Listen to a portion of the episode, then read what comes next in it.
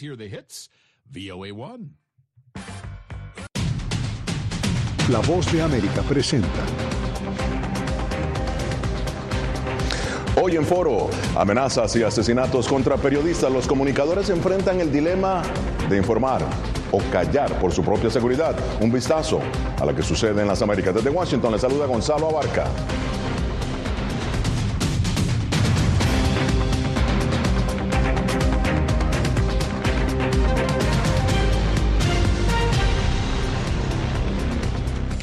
Los periodistas en todo el mundo continúan enfrentando amenazas, sufriendo prisión, persecución y en muchos casos hasta la muerte solamente por informar. En las Américas, de acuerdo a la Sociedad Interamericana de Prensa, la CIP, Periodistas Sin Fronteras y el Comité para la Protección de Periodistas, los comunicadores enfrentan además acoso en línea, intimidación, secuestro, detención arbitraria y tortura. Para darnos un vistazo de esta situación, Julia Riera se encuentra con nosotros. Julia, bienvenida. Detállanos los riesgos y lo que dicen los organismos internacionales. Gonzalo, autoridades como la UNESCO alertan que el número de periodistas asaltados o asesinados ha aumentado de manera considerable alrededor del mundo en los últimos 10 años. La organización señala que el trabajo de los profesionales de la comunicación se ve obstaculizado por las amenazas, el acoso, la presión económica o las detenciones arbitrarias, algo que según la UNESCO tiene un gran impacto en la libertad de prensa. Fíjense ahora en este gráfico que explica que entre enero de 2019 y junio de 2022 al menos 759 profesionales de la comunicación fueron atacados durante periodos electorales en 70 países alrededor del mundo, según datos de la UNESCO. Ahora, Julia, y a nivel regional en las Américas, ¿cuál es la situación de los periodistas? Gonzalo, el informe más reciente de la organización Reporteros Sin Fronteras señala que México es el país más peligroso del mundo para ejercer periodismo, con cuatro comunicadores asesinados en 2023, una cifra solamente superada por la Franja de Gaza, en donde hasta la fecha han fallecido 13 periodistas mientras ejercían su profesión en medio del conflicto entre Israel y Hamas. Pero México es un caso que llama especialmente la atención. Según la relatora especial sobre la protección y la promoción del derecho a la libertad de opinión y expresión, Irene Khan, la mayoría de los crímenes contra periodistas que ocurren en ese país quedan en la impunidad. Lo que he visto es que hay un nexo entre el crimen organizado, los políticos y el sistema de justicia ilegal que permite que los defensores de derechos humanos, los periodistas y otros líderes de la sociedad civil sean asesinados con impunidad. Muy a menudo, en el caso de los periodistas, es porque investigan sobre drogas, sobre corrupción.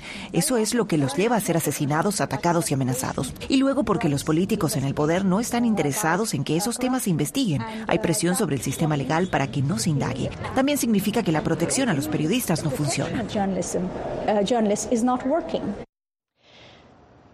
Y con el avance de la tecnología cada vez se registran más ataques que afectan especialmente a las mujeres. Una encuesta del Centro Internacional para Periodistas señala que casi tres de cada cuatro personas encuestadas que se identificaron como mujeres dijeron haber sido víctimas de violencia a través de las redes sociales en algún momento de sus carreras profesionales. Gonzalo.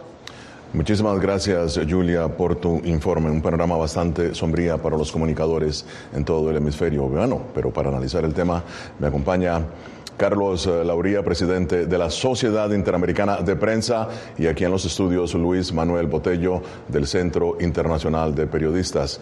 Luis Manuel es miembro de la Junta Directiva de USAGM, que supervisa La Voz de América. Bienvenidos. Carlos, voy a empezar contigo. Bienvenido. ¿Qué panorama ofrece el 2023? ¿Y ha habido avances o retroceso respecto a años anteriores? Muy buenos días, eh, Gonzalo. Muchas gracias por la invitación. Eh, saludos a la audiencia de La Voz de América y, uno especial para, para, mi amigo Luis Botello. Eh, sí, para empezar, he comenzado en la Sociedad Interamericana de Prensa como, como director ejecutivo. en el mismo año que Roberto Rock, editor, conocido editor mexicano, es, es el presidente, ¿verdad? Mira, yo creo que el, el, panorama de 2023 es un panorama muy complejo, ¿no? El, paulatino pero progresivo deterioro de la democracia, el, crecimiento del, autoritarismo, eh, el impacto que ha tenido el auge del crimen organizado, sumado a un ambiente eh, con una esfera pública contaminada por la desinformación, donde circulan muchísimas noticias falsas y mentiras, em, hace que eh, el, complejo ambiente en el que se desarrollan eh, los periodistas tenga múltiples amenazas. Eh, los asesinatos siguen siendo obviamente el tema más grave y ocurren de manera frecuente. este año hay al menos siete periodistas asesinados. En, en México, en Guatemala, en Colombia, en Haití. Hay, a partir del crecimiento del autoritarismo, cada vez más periodistas que tienen que abandonar sus, sus países, ¿verdad? Eh, el tema de periodistas en el exilio, ¿no? Eh, no es solo Cuba quien expulsa reporteros independientes, sino desde hace unos años Venezuela, eh, también Nicaragua, pero hemos visto como en Guatemala, por ejemplo, muchos periodistas han tenido que abandonar y en otros países de Centroamérica. Sumado a esto, la profunda crisis económica, digamos, y, el, y el, la, la, caída del modelo de los negocios de, los medios basados en la publicidad, eh, eh, que ha sido acelerado por, la pandemia, hace que eh, los medios encuentren dificultades, ¿verdad?, para, poder informar. Claro, claro. Ahora, Carlos, déjame pasar aquí con Luis Manuel, porque hay algo interesante que estábamos hablando en América Latina, en las Américas en general, una región en donde la democracia prácticamente reina en la mayoría de los países. ¿Por qué es tan difícil consolidar la libertad de prensa, Luis Manuel? Mira, muchas gracias por la invitación al programa. el tema aquí es que recuerda que si bien es cierto tenemos democracias, claro. nuestros países en la región, recuerda que sufrieron décadas de autoritarismo, algunos países con dictaduras militares, y todavía prevalece una tradición del secretismo, una tradición donde la libertad de prensa realmente no se veía como un derecho humano fundamental.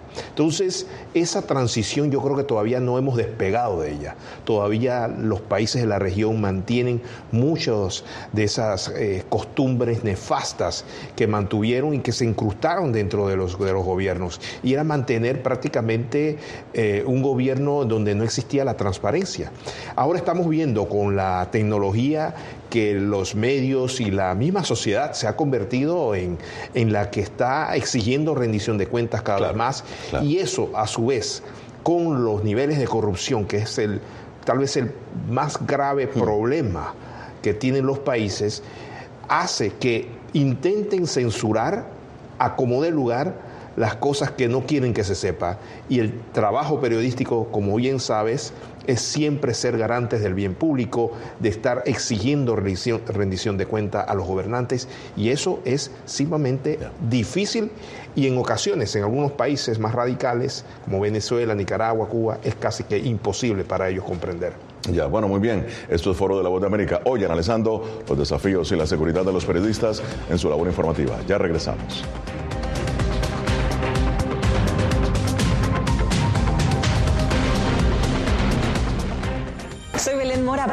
De La Voz de América. Como reportera y presentadora tengo la responsabilidad de acercarles las historias que se generan en Washington y que impactan tu entorno cercano.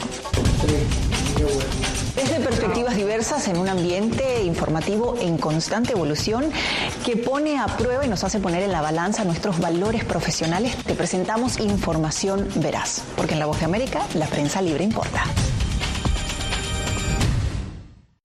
Crimen organizado asesinaba a los chicos y luego cremaba los cuerpos. Periodismo, la prensa libre importa, una coproducción de La Voz de América y Latina. Sí que es complicado hablar acá de libertad de expresión. Disponible en vozdeamerica.com.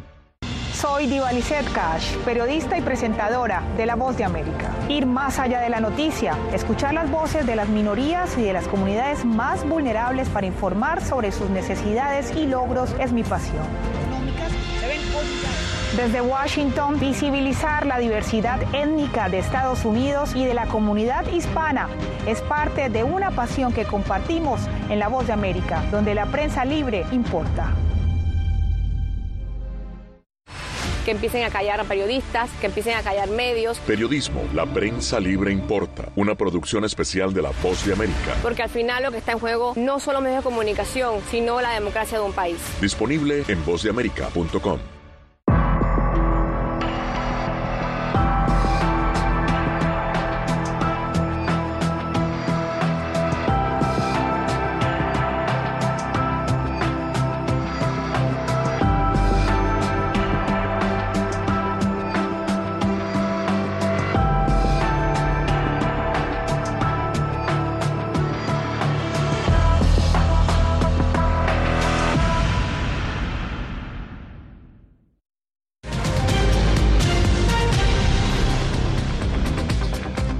continuamos en foro de la voz de América. Nicaragua, Venezuela, Cuba, México, El Salvador, entre otros, son países donde, según Reporteros Sin Fronteras y la CIP, el ejercicio del periodismo es peligroso por lo que estas organizaciones llaman complicidad estatal. Los gobiernos de estas naciones niegan esa participación o complicidad y más bien hacen un llamado a realizar un periodismo responsable y sin sesgo político.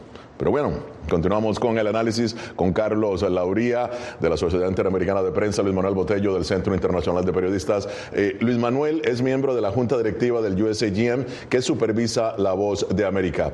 Carlos, vamos a ahondar un poquito, eh, es un, obviamente un tema muy amplio, requiere todo el programa, pero en lo que pueda, lo más breve, lo más sucintamente posible.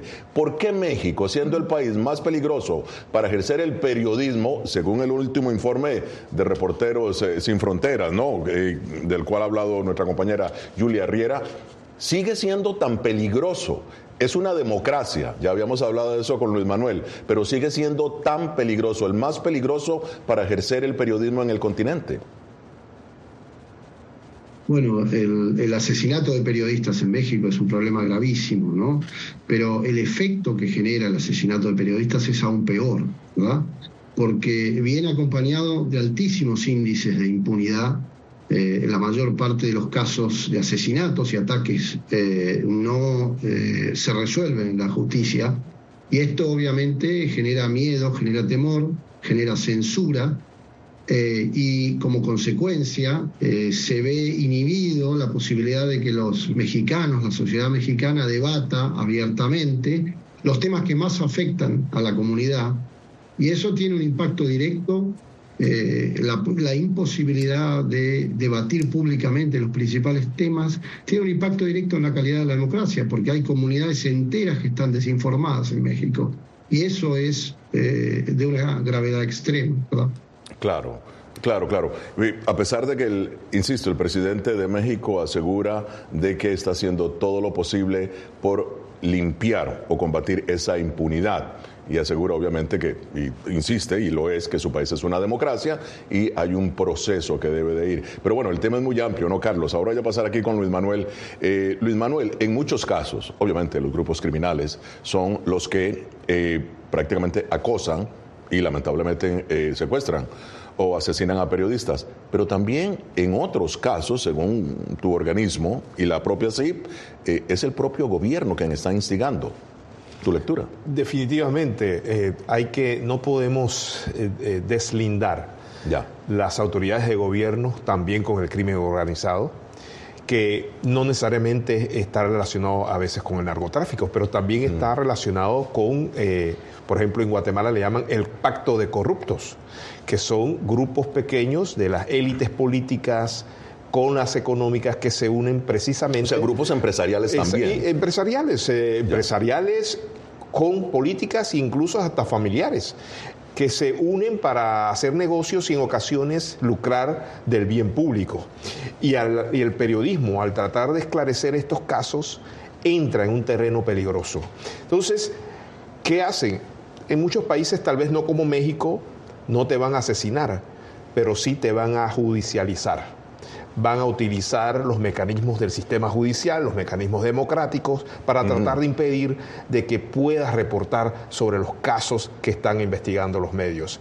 Y esto cada vez más se hace mucho, mucho más grave. O sea, legal que lo hagan. Legalmente lo pueden hacer porque en las leyes, recuerda, muchas de las leyes en nuestros países todavía contienen eh, disposiciones que eran utilizadas como el desacato, eh, eh, el cárcel por la difamación, eh, que no son en ocasiones todavía, se había trabajado mucho el tema, y Carlos Lauría lo sabe muy bien, el tema de la despenalización, pero los gobiernos por lo general siempre buscan una forma dentro de la legislación, por ejemplo, para la protección de la imagen, como ha ocurrido, en donde no puedes utilizar la imagen de ellos, aunque son funcionarios públicos, para informar algún caso de corrupción. Entonces siempre buscan esas debilidades de nuestras constituciones que todavía en muchos países se mantiene la constitución militarista que estaba en, su momento y que continúa. Eh, voy a retomar un caso que has mencionado, es el tema de Guatemala. Y Carlos, la CIP condenó el caso de José Rubén Zamora, ¿no? José Rubén es el fundador del diario El Periódico que durante eh, dos décadas ha denunciado la corrupción de la clase política guatemalteca. Ahora, su condena, Carlos, eh, fue de seis años, ¿no? Por blanqueo de capitales. Esa condena fue anulada en apelación, pero sigue estando encarcelado hasta la celebración de un nuevo juicio. ¿Qué lecciones se pueden obtener de este caso? Bueno, el, caso de José Rubén Zamora es un caso emblemático, ¿no? Se trata, como decías, del fundador del periódico, presidente regional de la, de la Sociedad Interamericana de Prensa, uno de los periodistas que ha denunciado la corrupción desde hace décadas, ¿verdad? Claro y eh, eh, pasa más de un año ya en prisión, condiciones lamentables, en prisiones guatemaltecas. Claramente, eh, luego de, como se ha comprobado, de un procesamiento prefabricado con acusaciones que evidentemente tienen relación directa con lo, con lo que él ha informado, con su trabajo periodístico, eh, y es un poco eh, lo que hablábamos al principio, lo que mencionaba Luis, ¿no?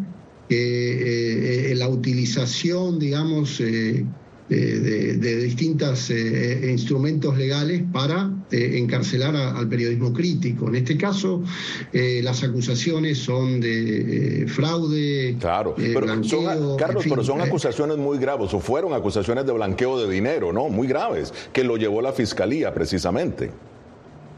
Sí, sí, son acusaciones graves, pero digamos son fiscales que, por ejemplo, no pueden entrar a los Estados Unidos porque tienen acusaciones de corrupción. Son eh, fiscales, eh, digamos, que han armado eh, condenas a, otros, a, otros jueces, digamos, que, que, son claramente prefabricadas, ¿verdad? En el caso de Zamora. No, Hemos perdido a Carlos lamentablemente, pero bueno, este es Foro de la Voz de América. Síguenos en nuestras redes sociales, Facebook, Instagram, YouTube y X. Somos Voz de América, una fuente de información confiable. Ya regresamos.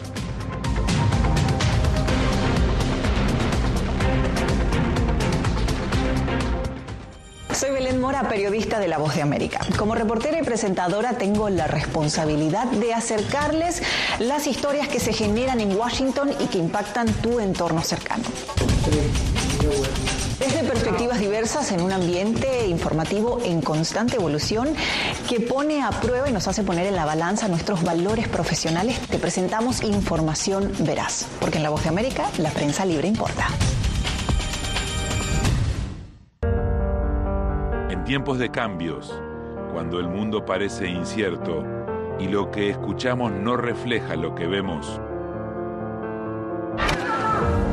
buscamos la verdad. Cuando nos cuentan solo una parte de la historia, perdemos la confianza.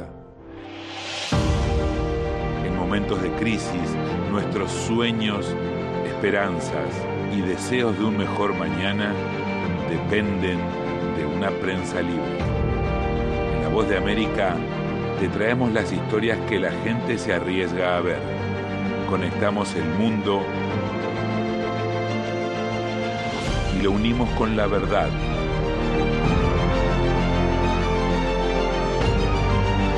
En La Voz de América te presentamos el panorama completo.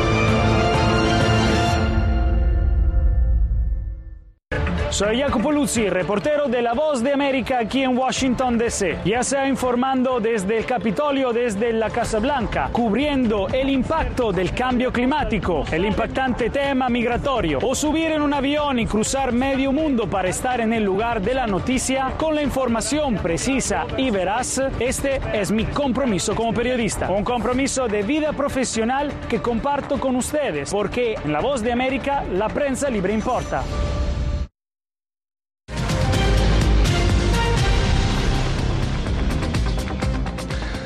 Continuamos en Foro de la Voz de América. Eh, Luis Manuel, el caso de Nicaragua, que es un caso obviamente muy especial, eh, ha tenido cobertura, bastante cobertura. Tú has insistido, has redactado una serie de artículos, em, cargos eh, contra periodistas, encarcelamiento, persecución. El gobierno insiste en que no está haciendo nada ilegal, que precisamente lo que hablábamos, de que son leyes promulgadas por el Congreso, que es un poder totalmente aparte del Ejecutivo. ¿Tu opinión? Bueno, pero cuando hablamos de Nicaragua no hay separación de poder poderes. si estás en el Congreso es porque estás ahí porque eh, tienes el padrino mayor que es la. A pesar de que existe poder ejecutivo, poder legislativo. Definitivamente en Nicaragua no existe separación de poderes. Yo creo que eso es obvio. Y toda la estructura de gobierno ha sido prácticamente eh, montada en base a exabruptos judiciales, empezando con las reelecciones tres veces, mm. o sea, no querer dejar el poder, eh, la persecución a la sociedad civil, a los medios, a la iglesia en, Nicaragua. Todo esto hace que realmente no podamos considerar que Nicaragua tenga un sistema abierto mucho menos democrático, más bien es una, es una dictadura. Entonces, claro, hay más de 200 periodistas eh, en, el exilio, eh, más de 500 organizaciones de la sociedad civil cerradas, la iglesia prácticamente en el exilio. Eh, eh, y esto es parte pues, de todo ese ambiente eh, contra las libertades que existe y de la cual hemos insistido durante años de que esta, esta situación es insostenible realmente. Ya. Bien, Carlos, ¿cuál ha sido el impacto del uso de tecnologías y redes sociales en la libertad de prensa ¿no? en el continente? ¿Ha sido positivo o ha servido a la desinformación? Eh, bueno, es, un tema, digamos, que tiene pros y cons. ¿no? Creo que la era digital, la difusión eh, del periodismo en línea, en primer lugar, ha ampliado eh, el acceso a información, ¿no? Ha permitido que los medios puedan tener cobertura en tiempo real, acelerando el alcance global. ¿no? Y, bueno, también es importante destacar que las plataformas digitales eh, eh, digamos, han empoderado de alguna manera el periodismo ciudadano, permitiendo que, eh, la gente común contribuya a la cobertura de noticias, compartan perspectivas, ¿no? y las herramientas digitales han facilitado también la recopilación, el análisis y la presentación de datos, lo que mejora el, periodismo informativo. Pero por otro lado, sí, lo que mencionabas, Gonzalo, sobre eh, digamos, la, desinformación, ¿no? Y la esfera pública, como mencioné, está contaminada claramente por una gran circulación de noticias falsas y mentiras. Claro. Ahora, eh, Luis Manuel, se acercan las elecciones en eh, Venezuela, obviamente. ¿Cómo es el tema de una prensa libre en ese país? ¿Cómo prevenir y proteger tú, como miembro de tu organización, a los periodistas? Bueno, realmente es muy difícil, como sabemos también Venezuela es un país autoritario, dirigido por un gobierno autoritario. Tenemos también cientos de periodistas de Venezuela fuera del país es muy difícil la cobertura dentro de Venezuela, no hay acceso a la información y sobre todo hay mucha persecución todavía.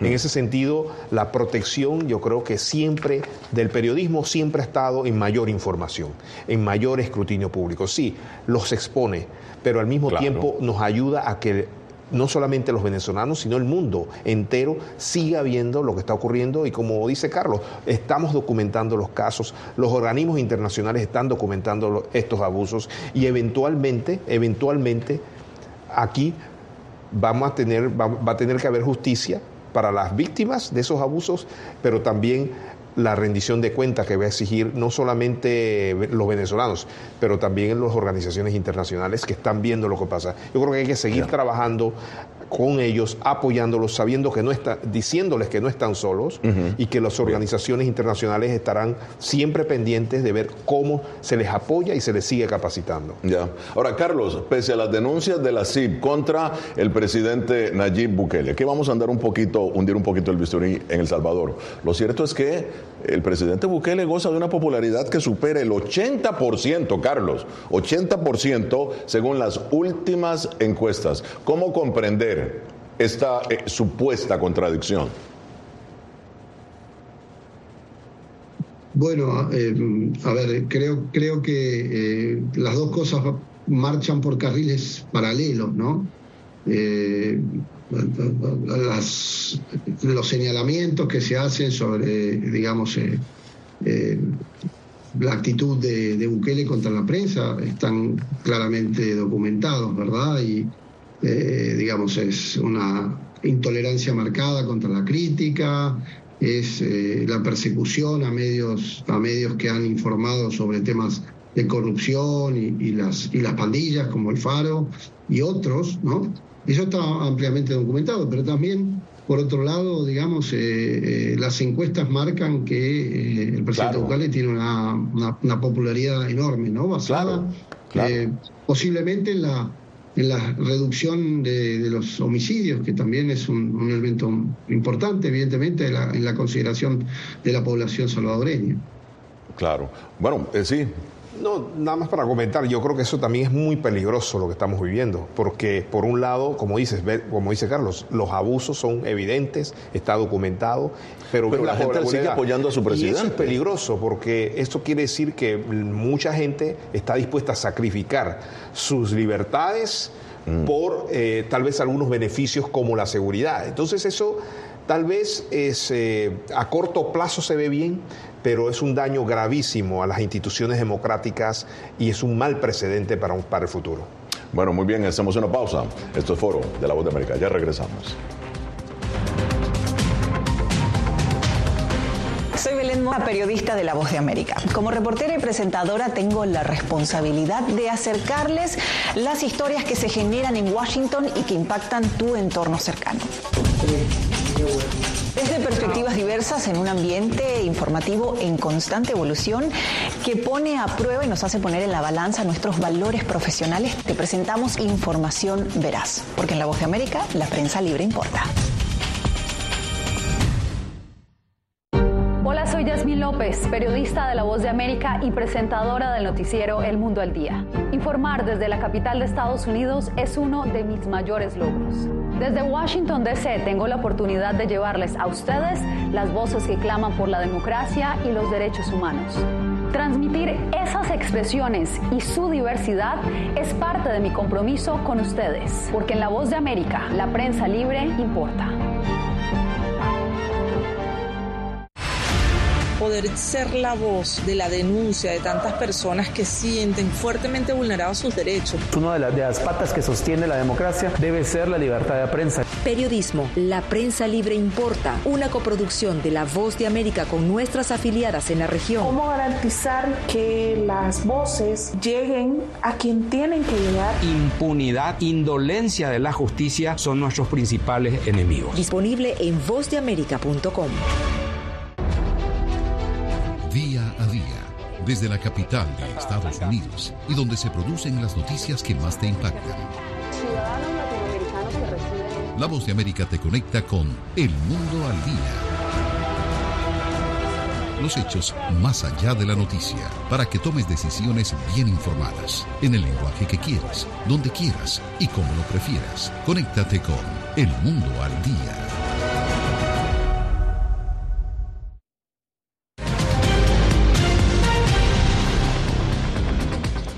Bueno, llegando a la parte final de Foro de la Voz de América, muchísimas gracias a Carlos eh, Lauría y a Luis Manuel Botello. Hemos tocado temas bastante importantes en un continente en donde efectivamente está siendo afectado por la libertad o un golpe a la libertad de expresión. Bien, llegamos así al final de esta edición de Foro de la Voz de América. Muchísimas gracias nuevamente a nuestros invitados. Los espero la próxima semana con el análisis más allá de los titulares. Desde Washington les habló Gonzalo Abarca. Nos vemos pronto.